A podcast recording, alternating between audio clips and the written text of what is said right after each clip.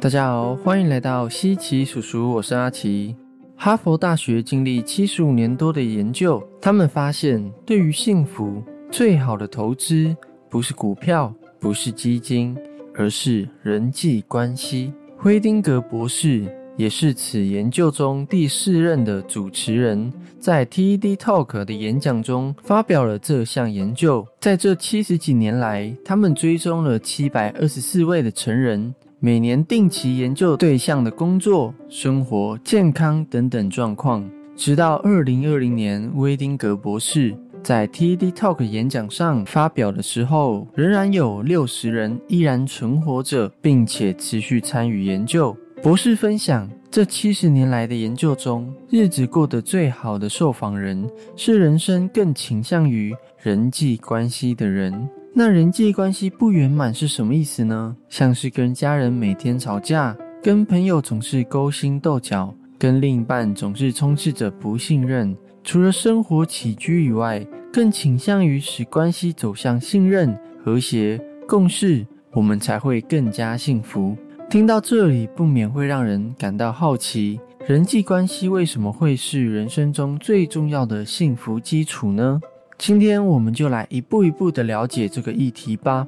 在开始之前，西奇叔叔是一个透过心理学、哲学、宗教，甚至是生物学等等不一样的角度来分享能够让人保持生命的热情的小知识的频道哦。欢迎帮我们的 YouTube、IG 以及 Podcast 按个追踪及订阅哦，并且开启小铃铛，随时获得我们的最新资讯哦。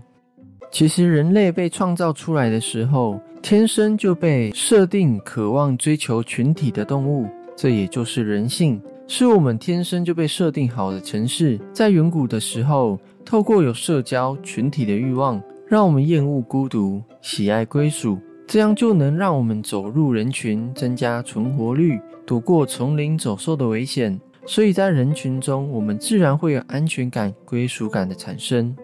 但是人际关系中会让我们得到的不单单只是满足社交的欲望及生存的安全感这么简单哦。在人性中，我们还会想要追求自我实现、尊重、肯定的感觉。这两项基本需求有一部分也是要透过人才能满足的。像是因为你帮助了某个人，对方对你真诚的感谢，就会满足你满满的肯定感，自我尊重感也就会随之提升。而在自我实现需求中，也就是人希望在人生中做着热爱的事情，并且能够持续进步、突破且自我成就。但很多事情没有了别人，那就没有意义了。像是通讯的发明，想象当初发明通讯的人如果是你的话，看到通讯成为我们现在不可取代的技术，想必一定非常有成就感吧。但如果全世界如果只剩下你一个人，没人能跟你打电话，或者是用赖，那这项发明就显得没什么意义了，也会使我们的成就感大扣分。所以，没有了人能够使我们拥有自我实现感觉的因素，也会越来越少。甚至在安全需求中，以现代来说，不单单只是在人群之中能够让我们更有生存的安全感，关系之中的承诺约定，我们才会对此关系获得满满的安全感。像是老板的薪水与加薪的承诺，甚至另一半对你的约定等等，都会影响到我们的每一天是否过得安心及安稳哦。所以讲了那么多，有没有发现我们好多的欲望跟平常生活在思考的烦恼，其实都跟人有关哦。所以听到心理学家阿德勒说，人的烦恼都是来自于人际关系，讲到这里就会觉得真的是很合理呢。而且不单单只是感觉上可以让我们知道良好的人际关系符合了我们的天性，能够让我们快乐与幸福。许多研究甚至指出，如果没有处理好人际关系，将会在我们的人生中付出这几项代价。第一个就是健康的代价。有美国学者分析有关于脱离社会及孤独感对健康的影响，从中就进行了两百一十八项的研究。涉及人数约到四百万人。他们发现，相对于拥有良好的社交关系的人，孤独者会拥有五大潜在的危险。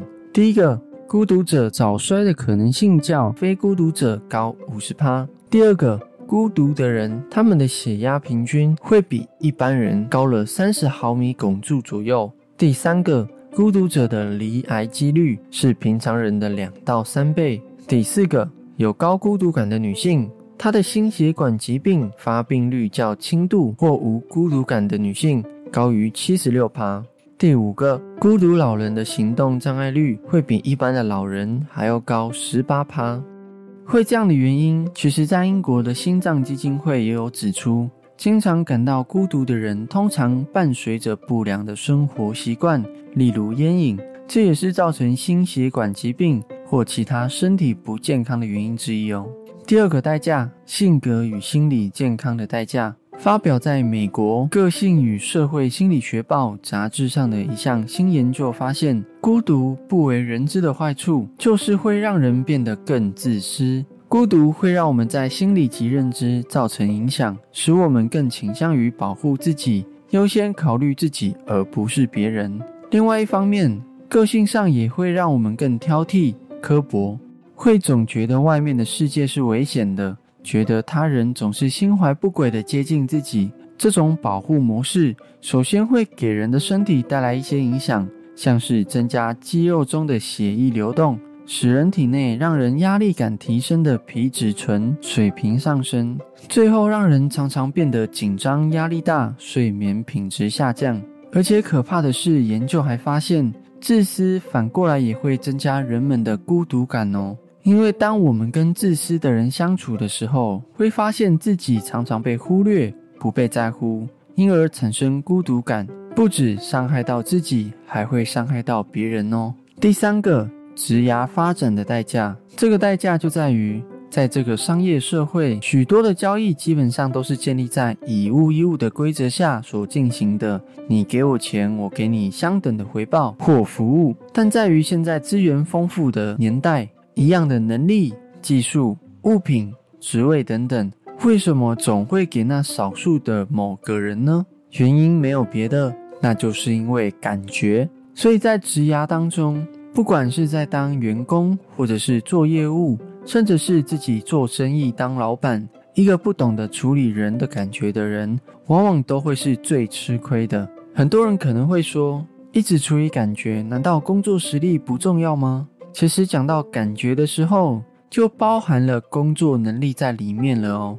像是一个人的工作能力，就会决定是否满足一间企业请到一个适合的人才的期待感哦。只是有些人可能会过于专注在工作能力上，而忽略了职业发展上人际关系的重要性，像是在职场上容易得罪人而丧失升迁机会。做业务不懂得做人，导致案子都没有上门；自己开公司不懂得下属及员工的心思，导致人才外流，事业无法拓展，更不用谈遇不到伯乐了。